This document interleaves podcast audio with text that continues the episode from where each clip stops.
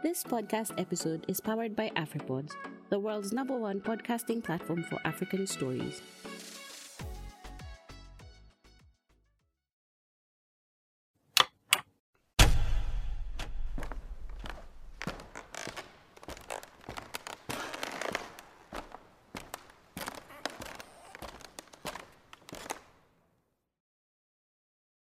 A salute to all black women.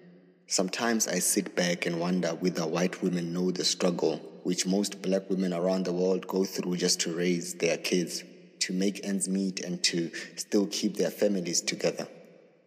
I wonder whether they know what it's like to raise three kids on a maid or street vendor salary. I take my hat off and give a famous salute to all the black women who sit on the side of the street for 18 hours on end each day. To those women in their blue dresses holding on to wet mops and waiting for the boss in the office to ask for his cup of tea. And I also take my hat off to those ladies who spend hours behind the counters at ShopRite and those wearing white hygiene hats in the kitchen cooking and baking products which their children will only ever get to see on TV. To that strong black woman who had stopped doing her monthly grocery shopping with her child because she's too familiar with that pain she gets when a baby girl sitting in the trolley asks for something she cannot afford. To that strong black woman who constantly lives with the fear of the day her son gonna come back home running from school innocently wanting to know whom his daddy is. And that woman who cries herself to sleep, wishing she had a man or a father figure around the house as she helplessly watches her teenage son begin to lose his way and won't hear a word she says. Lord, I am talking about that strong black woman who knows all too well what it feels like to be judged by everyone because she has three different kids with three different men but no one knows that these were the men she loved with all her heart. Just con artist who stole her heart and made her believe that this one is finally the one before they pulled a disappearing act on her and left her with another baby, a bad name, and a broken heart. No one knows the true meaning of the word struggle more than the black woman. I am talking about that strong black woman without a medical aid who knows the frustration of having her unconsolable baby screaming in pain in a minibus taxi only to go receive nothing but Panado medication because there's nothing else to give in the clinic. That woman who has given up her dreams of finding that perfect man and wearing that white wedding dress one day, or even driving that fancy car to a fancy house with a sense of peace and happiness within her heart I am talking about that strong black woman who is now just happy to be alive and see each day as it comes. That black woman who no longer knows the price of pawns or the cost of weaves because she can now only afford to cut her hair like the man she once dreamed about. That strong black woman who has learned to find comfort on that chair of needles she now sits and sleeps upon that woman who cries no more because the pain she lives with has now become a part of her. That woman who has learned to embrace the unembraceable. Salute to that strong black woman whom, despite having given up all her dreams and hopes, because she's been disappointed all way too many times, she still gave them all to her children because she wants nothing but the best for them that strong black woman who relives her life through the joys and laughters of her children. I have too much respect for all these women who sacrifice their entire lives just to see their loved ones live.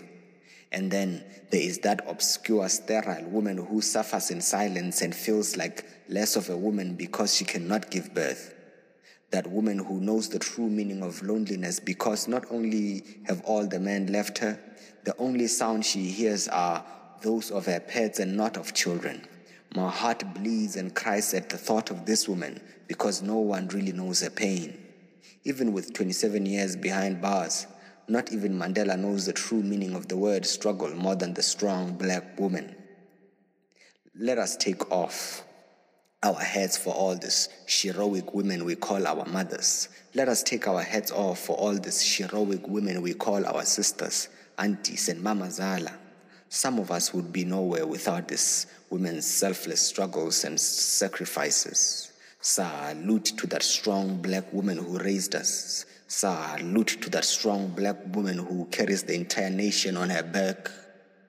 And salute to that strong black woman who makes this world what it is.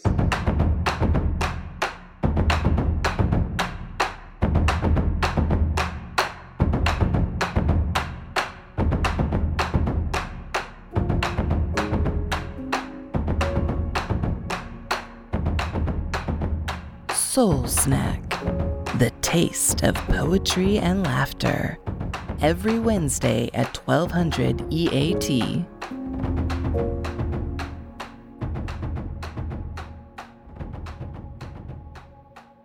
Is it Shepo or it's Shepo? Tepo, is it Tepo? Tepo. Tepo, yeah. Sepo Maloa. You pronounce it very well, Nimo. I must move to South Africa. I did my homework. Yeah, I'm glad you did. How you doing, Maloa, man?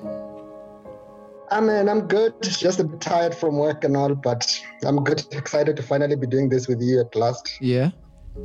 Same here. Yeah. I'm so happy that uh, one of our first poets from out of Kenya is from South Africa. Yeah. Yeah. I won't jump right into it, but I'm hoping from this conversation at least we can address some of the issues that are happening in South Africa xenophobia, femicide. But just hold that thought. We'll come to that. Uh, Maloa is joining us from Joburg. Is that right? Yeah. Yeah. In Joburg. Cool, cool. This is the Soul Snack podcast. Your accent has even changed. he changed his accent. he doesn't sound like this usually. How do I sound? Kenyan. Uh, how, do, how do Kenyans sound? I don't know, Kenyan. No, you're a Kenyan. How do Kenyans sound? Maloa, are- how do Kenyans sound?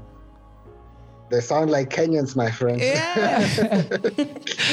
Do, Now Kenya, do he's Kenyans sounding have South accent? African. I sound South African. Now he's sounding South African. Hmm? He's trying to get there. He's trying to hint. if, if God could give me one wish, I do. I, I, But I've never been able to tell the difference much between Kenyan accents because I think they're very subtle. Kenyan accents, I think they're quite subtle compared to most African countries. in fact, they say we Not too don't have an accent. South Africans.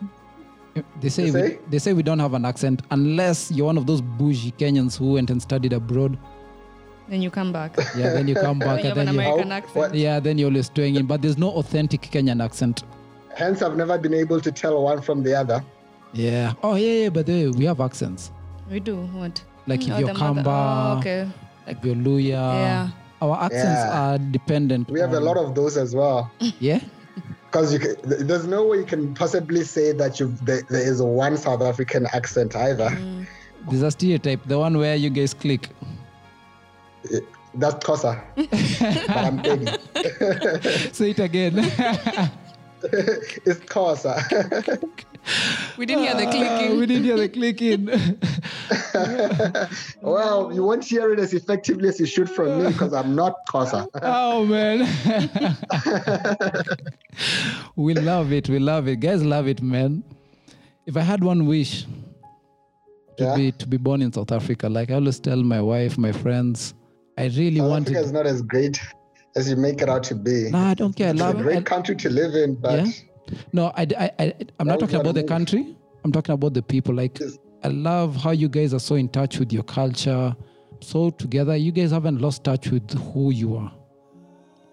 as if you guys haven't. right? We were seeing you guys with the Maasai tribe there all over the TV and internet and or is that the last bit of culture that's left there and you're holding You on to what's that. left? You yep. say that. Yep. Yep.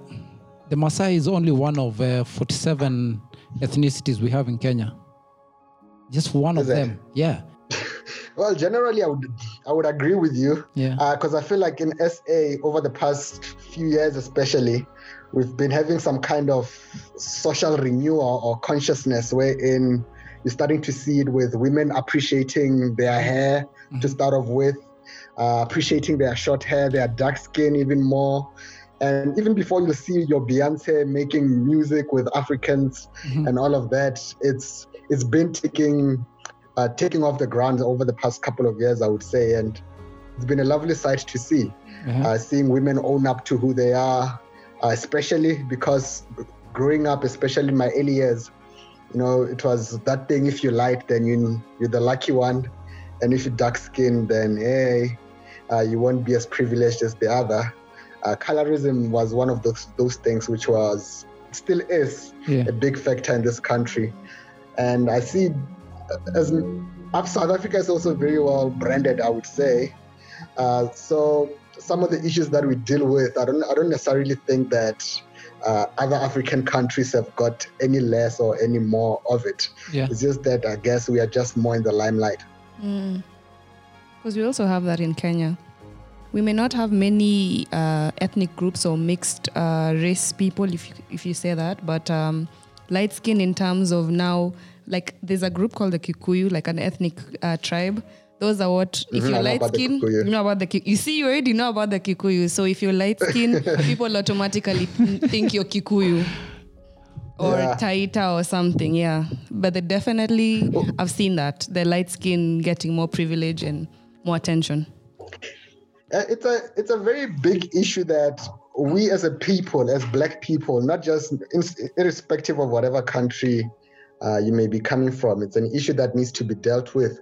Because I mean, when you look at African countries, especially, uh, we've had to deal. We are still recovering from centuries of oppression, of being told that you, are not good enough, that your idea of beauty does not suffice. And in with that said, meaning that if you are if you don't fit a certain mold that has been portrayed to us for generations of for generations after generation, then if you're not light skinned, then you're not as beautiful. And then that was reinforced in our system, uh, in our being, in our mentality for a very long time. And honestly speaking, it we won't overcome any one of those things overnight. However, addressing it and speaking about it openly and honestly as we are right now is one of those things that we can possibly do to try and raise awareness to say that no matter who you are, where you're from, what you do, you still are enough and you your dreams are valid and there's nothing about you because we should we, should we should get past that point where we judge people based on things that are beyond their control judging people on what tribe they are, uh, what tribe they are born in, judging people on on their the color of their skin, on on so many other things which are just irrelevant, on on on body size or body shaming and all of those things that are beyond their control. We really need to outgrow that as humanity and even more so as black people, but also to try and touch back on the issue that we we just raised now, being colorism. There's that's an issue that needs to be addressed Africa wide, if you ask me. Um, when you look at somebody like Lupita Nyong'o, just a few years ago, it, it was unheard of to see a girl like her on, on any magazine cover. We need to start moving towards that and just us seeing people like that representation, it matters so much. Just seeing more and more of people who are like us, more people who are Kikuyu, more people who are Xhosa, across the global scale, it, it, it raises a different kind of consciousness amongst us as, as a people to say that this is how we can move on forward, to say that we've been lied to. Because before we can try and speak about educating African mind or educating the African child about being African, about the great person that they are, as far as history tells that you are descendants of kings and queens, before you can speak about that, there's a lot to be unlearned. And most importantly, we need to understand how did we get here? Because even when we are taught, I see it in our curriculum in South Africa. South Africa is, I think, is the last country to gain independence uh, or to, to gain political power uh, Mhm. of the African countries. The last country to be democratic.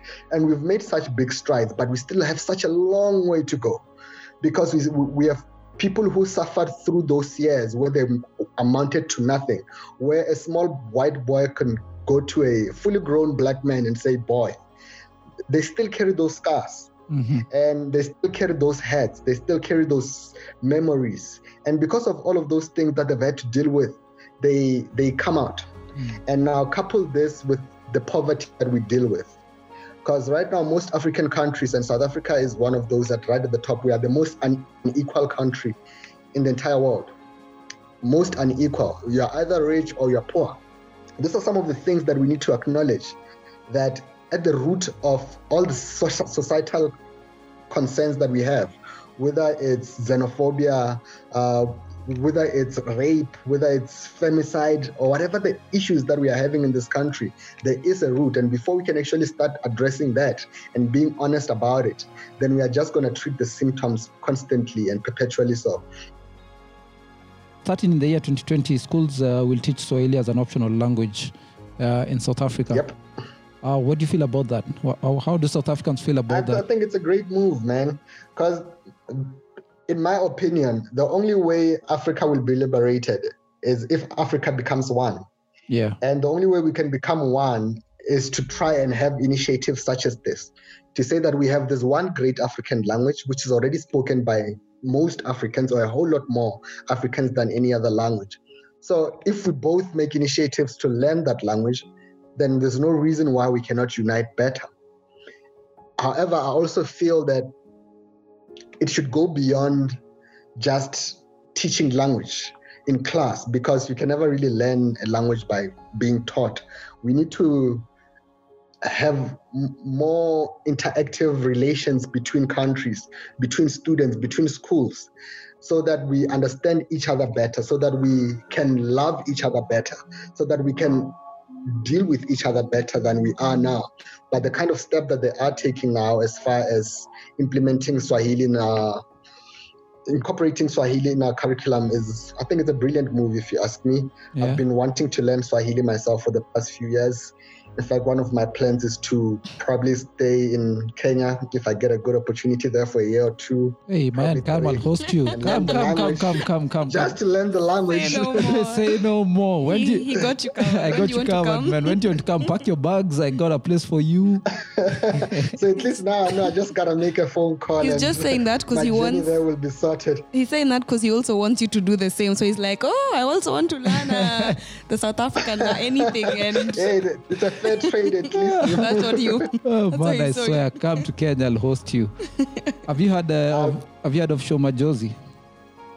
Yeah, who doesn't know Shoma? doesn't know She's, she's one of those people who really make us proud to be South African. Yeah. Like Yeah, so she, many she has really broken out of the mold Mm. uh, in the sense that she, she, she owns up to a culture and every little thing that she does. yeah. She raps in a cul- in a language. She speaks an extra African language other than the South African languages that we speak here. Kenyans She love speaks her. She was here. Swahili. She was here last week. On Sat- Sunday for, Yeah. uh, uh, Yeah. it's called Thrift Social. No, no, no. It's Saturday.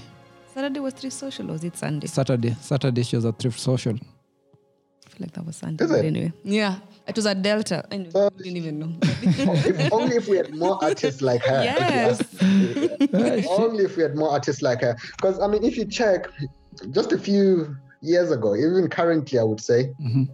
it's we've had an ins- a wave of of artists who just want to sound like Americans. Yeah. In fact, because for the longest of time we our media was always infiltrated by American TV throughout Africa, most African countries. It's just been American TV. It's been the standard. The music that we listen to, the TV, the movies, the the shows that we watch were always American. And now the only way that we can really try and make a not the only way, but one of the best ways we can try and make a change is to have first of all embrace what we are as Mhm. we are.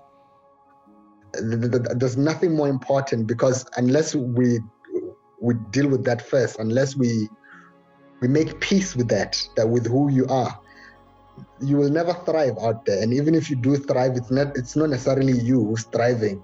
It's the copycat image of what you are supposed to be. Yeah. And so people like Sho Madjozi, we need more of those, if you ask me. She reminds me of uh, Miriam Makeba. Ah, When The uh, great. yeah, when she released uh, Africa. Malaika. Malaika. And it was such a hit. Yeah. Nakupenda malaika. yes, yes, by by the great Fadhili Williams. Yeah. Yeah, yeah, one of the oh you know because people like her were, were amongst those people who were pioneers when it was least popular yeah, uh, she was amongst those first few people who were traveling to american countries there yes. To the United Kingdom and everywhere else around the world, just telling people that Africa is a beautiful place. Mhm. And until you first believe that it is beautiful, you won't look at it as beautiful or want to do anything because who wants anything that's not beautiful, right? It's funny how the past repeats itself. Things always repeat themselves. We just deal with them differently at different times. Just like what we are dealing with in this country right now, being the xenophobic attacks. Uh, remember in 2008, uh, we had a spate of uh, of xenophobic attacks, and that on its own tells you of the crisis that we are in, not just as South Africans, but as a people. Because that's another issue that currently it's very hot in this country. Uh, this revolt between South Africans and those who are from outside South Africa, it's it's just a mess. However, I feel like in the midst of this chaos, we we are not addressing the real issues. Because the way I feel about it is that we're in suffering. Most of Africa is in poverty. And there's nothing that can turn a human being into an animal or bring out the animal instinct out of a human being more than poverty. Why is it so much easier for our fellow African brothers or sisters to go attack another fellow brother mm-hmm. than it is to attack, a, say, a white man from wherever? Because truth of the matter is that we do have illegal immigrants uh, from who are white and from other from Western countries, but you never see them being treated the same way. Because of the notion You never see them being treated the same way at all. There's a deeper root to it, though, because I, I feel it's something that we should not just dismiss and say South Africans either, because it's not just a purely South African issue. South Africa may be that much in the limelight about it, Yeah. but this is a, an an mm-hmm. issue that we are we are seeing in a lot of places. Mm-hmm. Right now, where South Africa is, and the, my my take on it is that, especially considering where some of these things are happening, think about it. Let's make a scenario. Mm-hmm. It's 10 of you who stay in your family, and there's only one loaf of bread to share amongst you and your siblings. Already there isn't enough. And then someone comes in, your brother, your cousin, comes and stays next door. And then because they are also suffering like you are, and where they are, it's even worse than they than where you are. They come and join you because we are family, right? Mm-hmm. Now, with this, in the initial phase, oftentimes there'll be joy, there'll be all of that. But then we realize that we are having much less than you used to. Now, this this with the right poverty and time eventually takes us to a place wherein because the child who's always been in this house is starting to see himself getting much less of the same loaf that was always there. He tries to look for someone to blame. And the most immediate person to blame, because this goes with miseducation as well, and the most immediate person to blame is the one that you live with. Now, the reason we, we don't see as much attacks on white, I believe, on, on, on immigrant white people, is because they don't come to our space and come share the very same vicinity that we live in, unlike our fellow brothers. And now, because we are pointing, you're seeing the loaf disappearing, you think that the the person who came to stay with you is the reason you're having less of it. Whereas the problem, whereas the problem began way earlier, But uh, before we even found the independence that we have now. And those are the kind of issues that we need to be dealing with. Because the reason there isn't enough bread to go around is because there was never enough bread made available to neither me in just my immediate family or for enough of our brothers. So by attacking those who have came to stay with us, it just goes to show how miseducated we truly are about the issue that is at hand because the issue, the real issue at hand is poverty. Because most African, most South Africans I know, they've got friends for, with with with people from all over the continent. So I, I refuse to believe that we are a xenophobic nation. uh, And when you see, uh, just to interject, yeah, uh, statistics show that about 85% of the wealth and resources in South Africa is held by a small minority of white families. So, still, I understand where you guys are coming from, but shouldn't Mm-hmm. your frustration be vented out or directed to this minority white families? Because the, the fraction of black immigrants in South Africa are only eating a small percentage of that bread you're talking about. The larger percent of it, 85% statistically, is owned by That's where that's where the problem is. and you then you guys are not addressing it because you're you're venting out and taking out your frustrations on the wrong people. The white people are the ones who have the mind. No, Robin. Yeah. Robin, let me interject you there. Uh, As I did also mention uh, multiple times that what we are seeing, what might be seeing there, I'm not, we cannot refuse that this is happening. Yeah. But also, what is happening is a very small fraction compared to all the other immigrants or African brothers and sisters who are here and living in peace. It is pockets of the of the country and very few pockets. However, in this country, we are very vocal. We are very in touch with one another. We're very in touch with what's happening, and so it blows out very quickly. yeah. You mentioned a point there that the issue we should be addressing is the minority that owns most of what The white minority who own about a quarter of not a quarter, three quarters of South Africa's of wealth. wealth. Yeah. They own the land, they own the resources, they own the companies the stock exchange. yeah. It's Exactly. white people. It's not the it's stock not exchange. Ninety percent of it belongs to white people. exactly. and yet there are only eight eight percent of the population.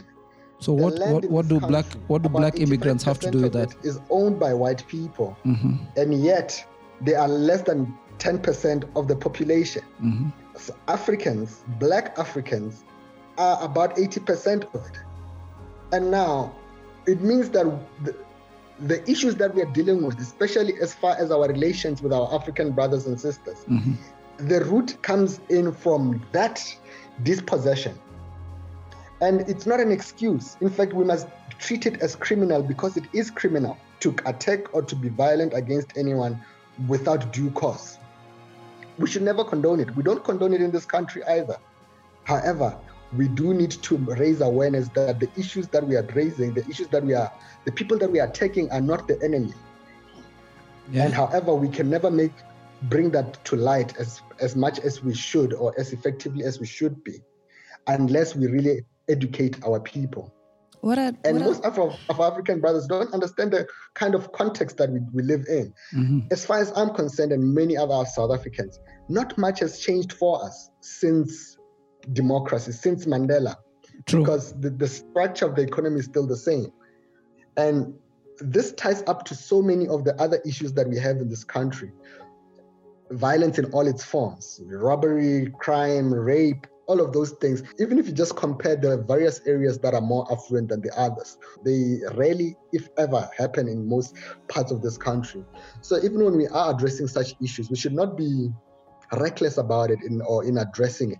We should be as honest about it as possible and seek as much clarity about it as possible and not take it from surface level from surface level because this is not a surface level issue this is this is a socio a deeply socio-economic issue and right now with all the other issues that have been happening in this country our people are frustrated knowing that i've got all the potential in the world to become mm-hmm. all that i want i can possibly become but i cannot reach that level because i'm not connected to the right person I feel like we're still we're actually living in fear. That's what it is. If a white man approaches me and wants to do business with me, I'll be more inclined to do that as opposed to if a black man because you feel like once you've you're working with white people then you've made it. That's why you find that when people when black men or women get rich they start fraternizing with you know white people. They do business with white people because that's what it is.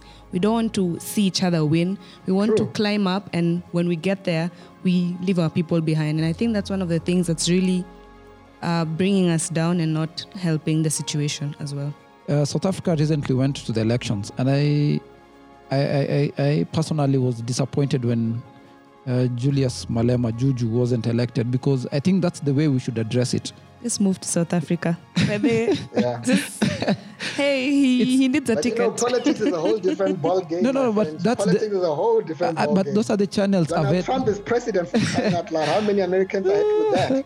but but those are the channels I think we are supposed still voted him to we are supposed to use Yeah. to address issues like this as opposed to attacking each other because I understand where South Africans are coming from. You know, you feel marginalized, you feel like mm. your resources are suddenly being shared with people who don't belong to South Africa. But at the end of the day, there are channels that you can that you can exploit. One of them being like what the EFF are doing. It's not just about gaining independence mm. like most countries did because a lot of countries gained independence, but did they gain economic freedom? On paper. Yes.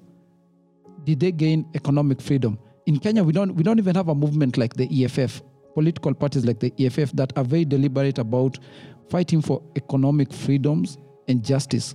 You know, so I think that's maybe a channel where South Africans can uh, join hands and support It's just one of those because you know, especially in politics, it takes a long time. Mhm. You know, as loud and as effective and as uh, out there as the EFF may be, they are Mhm. still only just third opposition party in this country, meaning that there are more people out there who actually disagree with the uh, with the EFF. With what? Why would they disagree with the EFF? Why?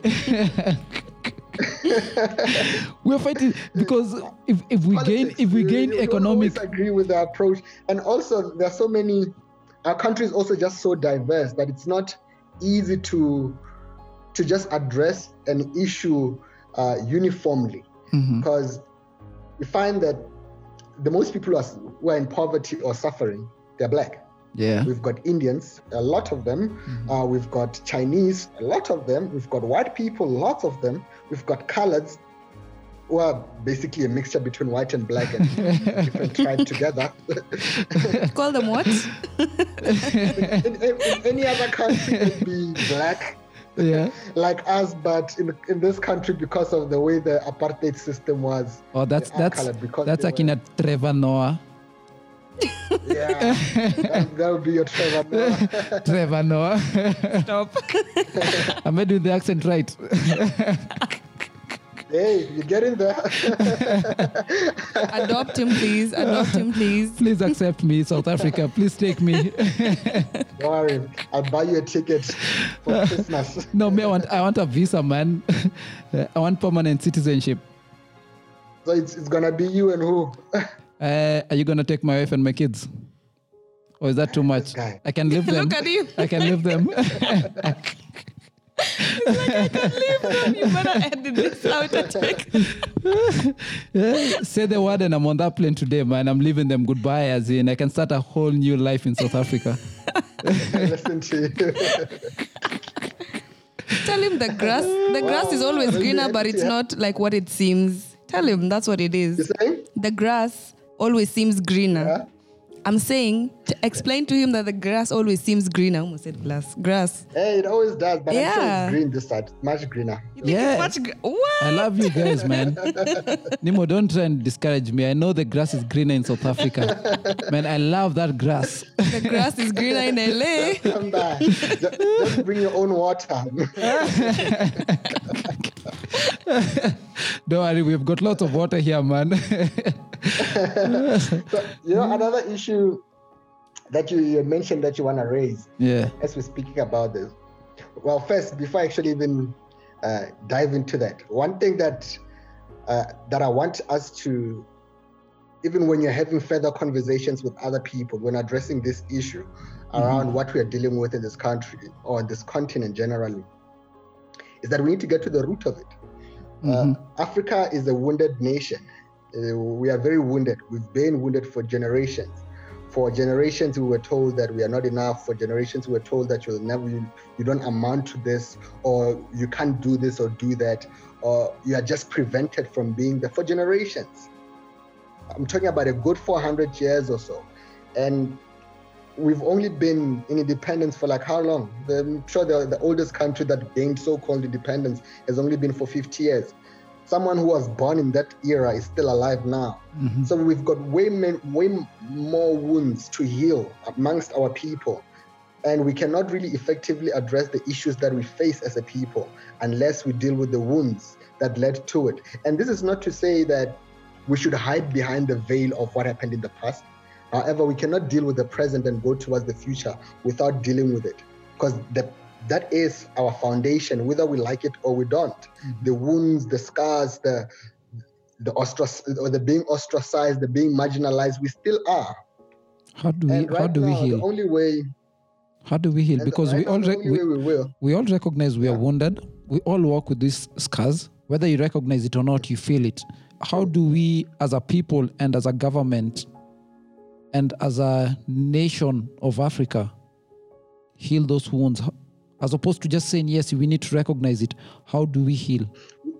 we, we need to overhaul our education system. hmm We- we need to redesign our education system from the very grass level hmm to, to educate the African child for African needs. If you, for instance, in my country, we've had our curriculum change so many times over the past 20 years.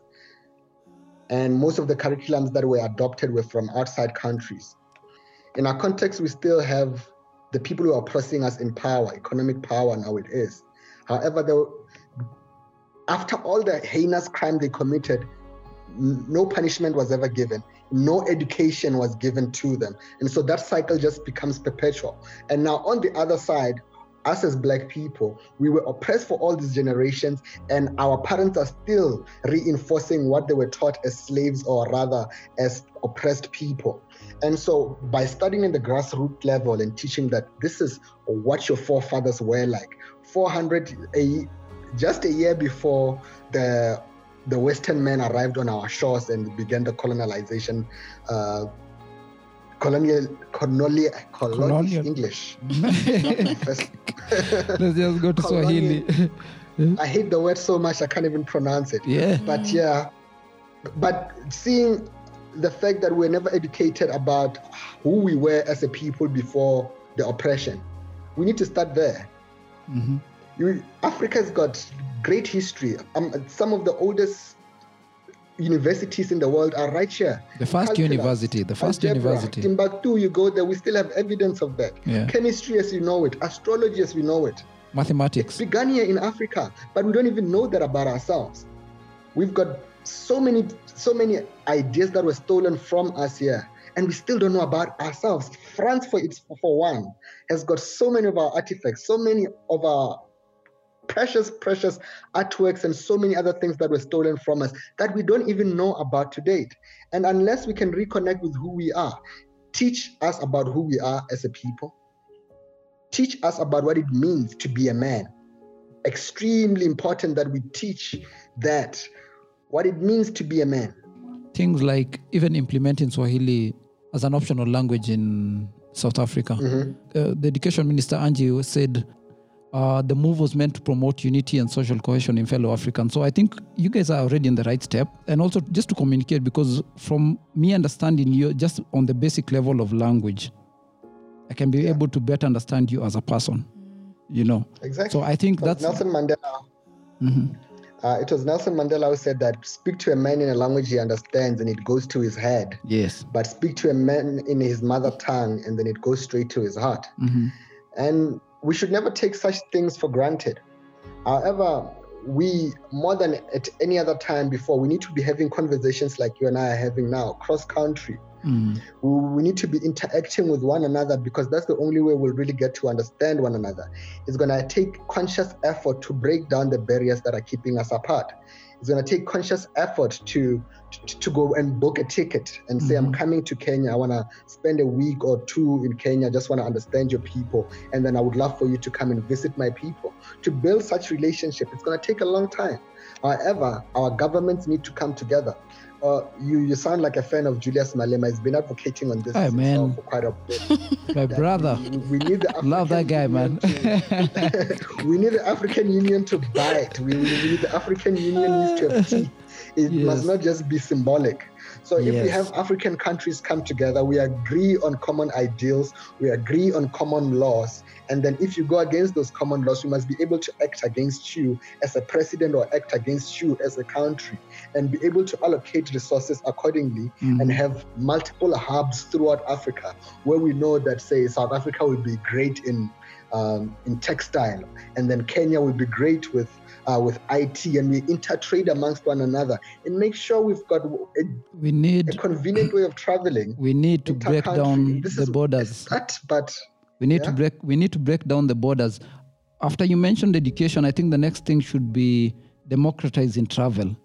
I should be able to just Exactly. I should be able to wake up from Nairobi, head down to South Africa Without without visa. yeah. And all those. Yeah, because the more the more we travel, the more we communicate. The more we communicate, the more we understand each other. The more we understand each other, the more united we are. We call The more And the more united we become, the more innovative we'll also become. The more we'll find solutions which really work for Africa. Maybe and that's also what the- the more that Africa will rise economically. yes, Maybe that's what the government is scared of. Which people- government? All of all of them, like everyone, oh, are- they don't want us to African government- unite because go they don't Ina. want to see how strong we can be as a people. Then they want to only rule one part, be as powerful. But if we come together, educate, we are educated, then education means power. Knowledge is power. That's what it is. True. The borders that exist in Africa are less than 200 years old. It- It makes you wonder how were we living? We were at peace with ourselves. Yeah. We're at peace with ourselves for, for generations, for millennia. I've seen evidence of that. And for me, I've seen whenever I meet most of my African brothers and sisters, I realize that this is the one thing that makes us African Ubuntu. You are because I am, and I am because you are, and your humanity cannot be isolated from mine. And this is the one thing that white people understood better than even we did because we had a strength we didn't even know we had. So when they came in here, they sold us a mirror, and then they, before we knew it, there were borders in between us. There's even in our languages from Cape to Cairo, from South Africa all the way to Cairo, from Morocco. So many words in our languages are common. So many words. They are they are common in different languages.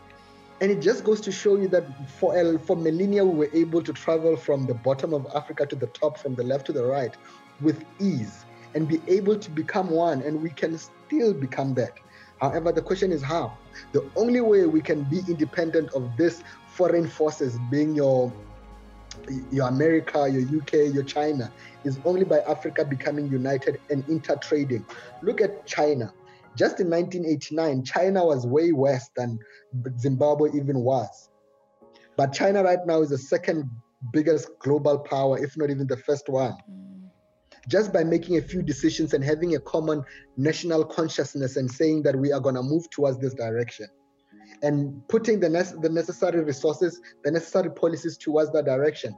And right now, South Africa cannot take, for one, we cannot have just one country, isolated countries succeeding. Uh, Maloa, uh, Uyinene uh, was murdered uh, just Uyinene, yeah. Uyinene was murdered uh, Ah, just a couple of weeks ago. You just mentioning that. Yeah, which has led uh, a lot of women to ask, "Am I next?" Why is femicide so rampant in South Africa? It's, it's a mixture of a lot of things.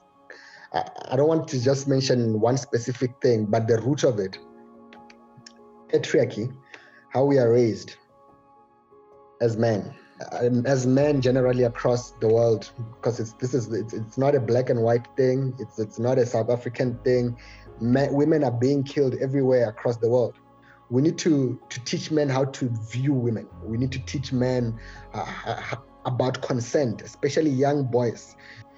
We've got a crisis where, in, even when a when a lady or a, a married lady especially goes back to a family and says my husband beats me up and then the mother would be like just hold on. It's marriage. Bekezela means just be strong my child. Bekezela means be strong. And it's nothing new.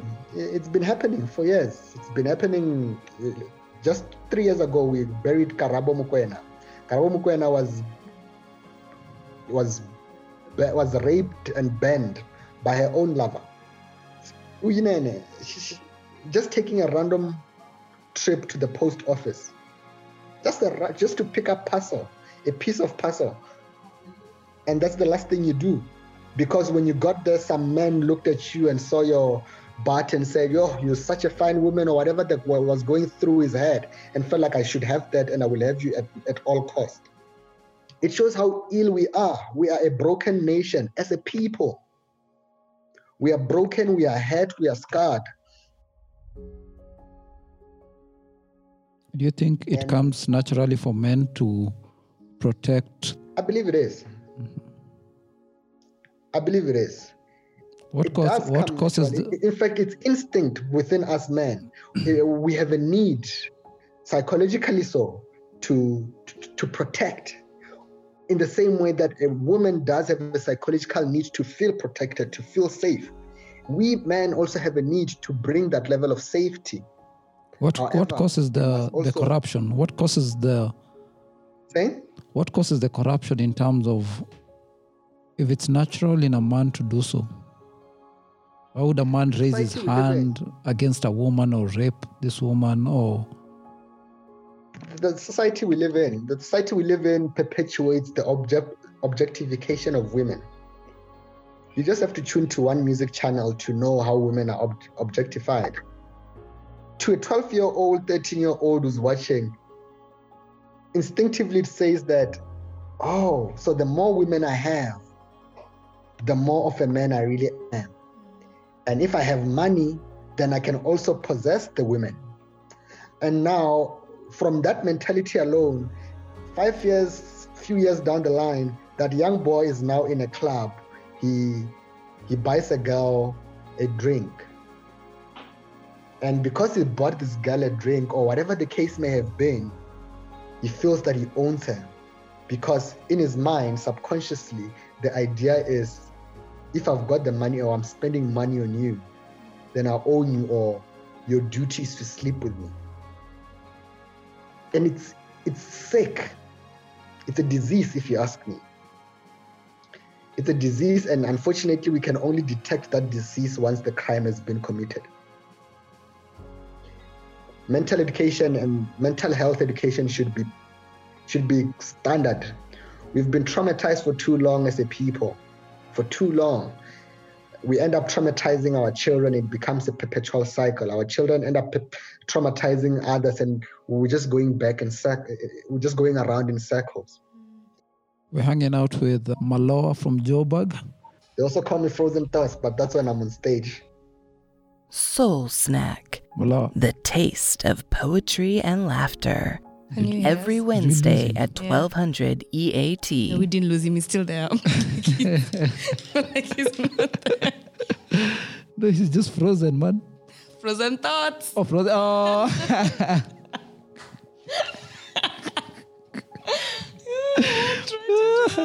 We can't hear you. Can you hear us? Can you see us? oh, yeah, we lost him. Mm.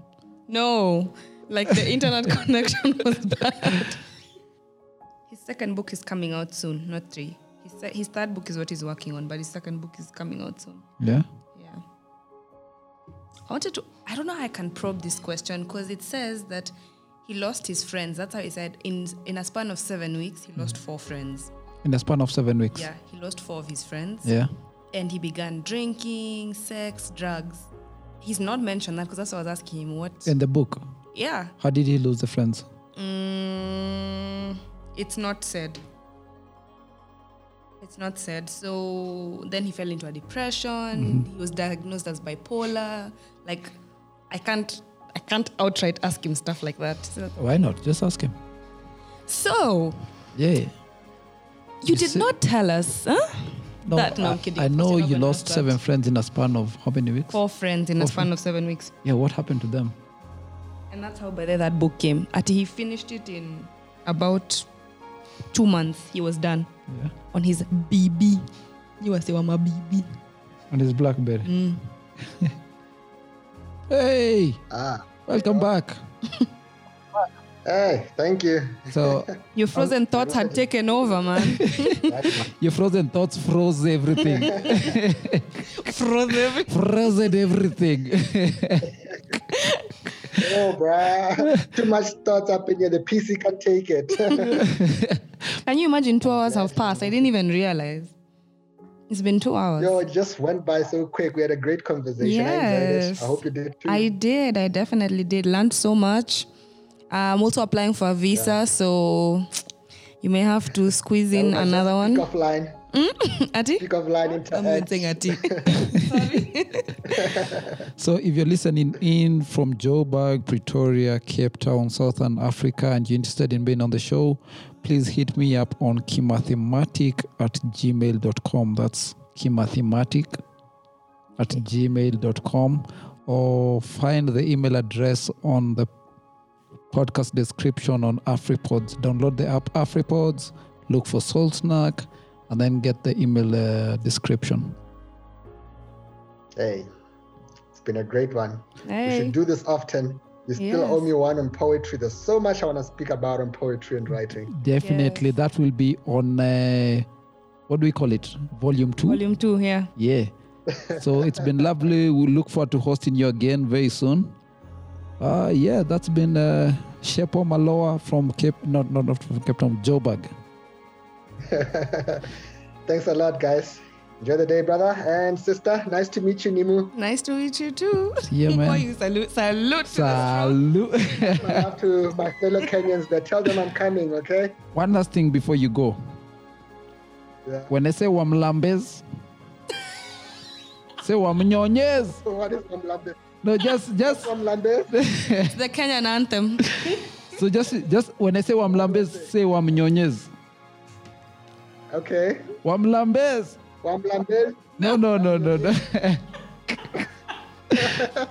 okay, you say wamlambez. Wamlambez? Wamnyonyez. Wamnyonyes. Wamlambez. Later, guys. Later, man. Enjoy the enjoy. Good. Bye. Okay.